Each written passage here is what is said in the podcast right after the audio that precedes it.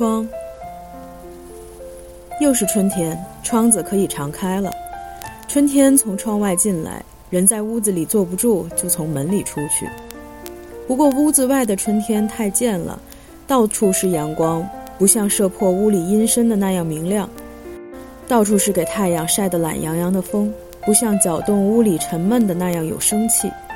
就是鸟语也似乎琐碎而单薄，需要屋里的寂静来做衬托。我们因此明白。春天是该镶嵌在屋子里看的，好比画配了框子。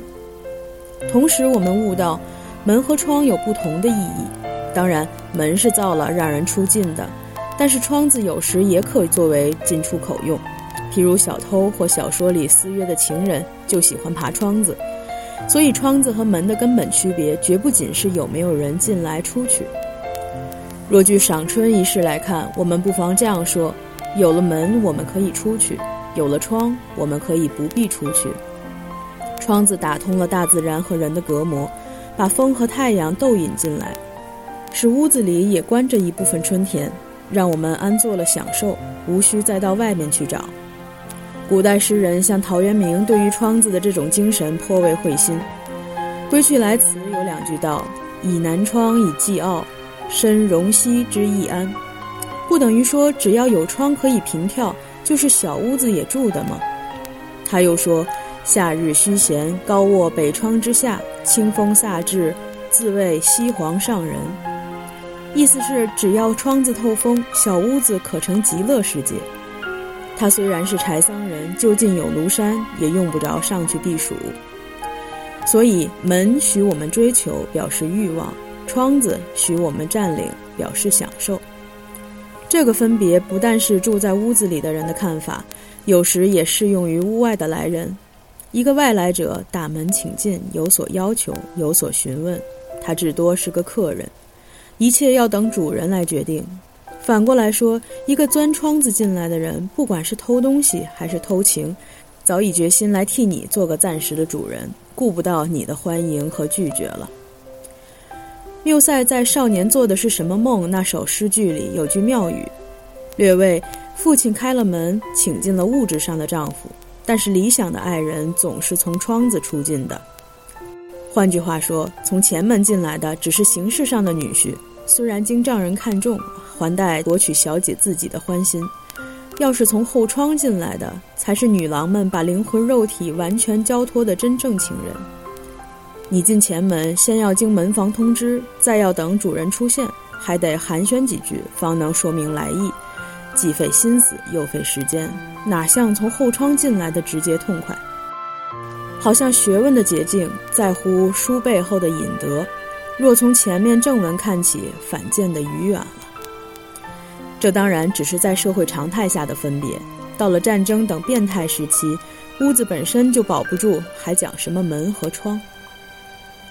世界上的屋子全有门，而不开窗的屋子我们还看得到，这指示出窗比门代表更高的人类进化阶段。门是住屋子者的需要，窗多少是一种奢侈。屋子的本意指向鸟科兽窟，准备人回来过夜的，把门关上算是保护。但是墙上开了窗子，收入光明和空气，使我们白天不必到户外去，关了门也可生活。屋子在人生里因此增添了意义，不只是遮风雨、过夜的地方，并且有了陈设，挂着书画，是我们从早到晚思想、工作、娱乐、演出人生悲喜剧的场子。门是人的进出口，窗可以说是天的进出口。屋子本是人造了，为躲避自然的邪害，而像四堵墙、一个屋顶里，窗引诱了一角天进来，驯服了它，给人利用。好比我们笼络野马变为家畜一样，从此我们在屋子里就能和自然接触，不必去找光明换空气，光明和空气会来找到我们。所以，人对于自然的胜利，窗也是一个。不过，这种胜利有如女人对于男子的胜利，表面上看来好像是让步，人开了窗，让风和日光进来占领，谁知道来占领这个地方的，就给这个地方占领去了。我们刚说门是需要，需要是不由得人做主的。譬如我饿了就要吃，渴了就得喝，所以有人敲门，你总得去开。也许是易卜生所说，比你下一代的青年想冲进来；也许像德昆西《论谋杀后闻打门声》所说，光天化日的世界想攻进黑暗罪恶的世界；也许是浪子回家，也许是有人借债，更许是讨债。你愈不知道，怕去开；你愈想知道究竟，愈要去开。甚至每天邮差打门的声音，也使你起了带疑惧的希冀。因为你不知道，而又愿知道它带来的是什么消息。门的开关是由不得你的，但是窗呢？你清早起来，只要把窗幕拉到一边，你就知道窗外有什么东西在招呼着你：是雪，是雾，是雨，还是好太阳？决定要不要开窗子。上面说过，窗子算的奢侈品，奢侈品原是在人看情形斟酌增减的。我常想。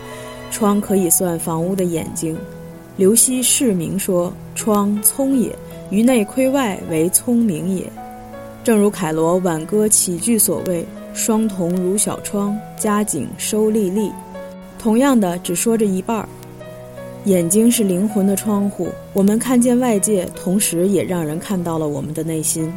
眼睛往往跟着心在转，所以孟子认为：“相人莫良于眸子。”梅特林克戏剧里的情人接吻时不闭眼，可以看见对方有多少吻要从心里上升到嘴边。我们跟戴黑眼镜的人谈话，总觉得捉摸不住他的用意，仿佛他以假面具相对，就是为此。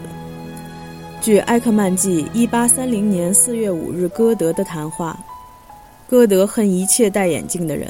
说他们看得清楚他脸上的皱纹，但是他给他们的玻璃片儿要得眼花缭乱，看不出他们的心境。窗子许里面人看出去，同时也许外面人看进来，所以在热闹地方住的人要用窗帘子，替他们私生活做个保障。晚上访人，只要看窗里有无灯光，就略略可以猜到主人在不在家，不必打开了门再问。好比不等人开口，从眼睛里看出他的心思。关窗的作用等于闭眼。天地间有许多景象是要闭了眼才看得见的，譬如梦。假使窗外的人生物态太嘈杂了，关了窗好让灵魂自由地去探胜，安静地默想。有时关窗和闭眼也有连带关系。你觉得窗外的世界不过尔尔，并不能给予你什么满足。你想回到故乡，你要看见跟你分离的亲友，你只有睡觉，闭了眼向梦里寻去。于是你起来先关了窗，因为只是春天还留着残冷，窗子也不能震天震夜不关的。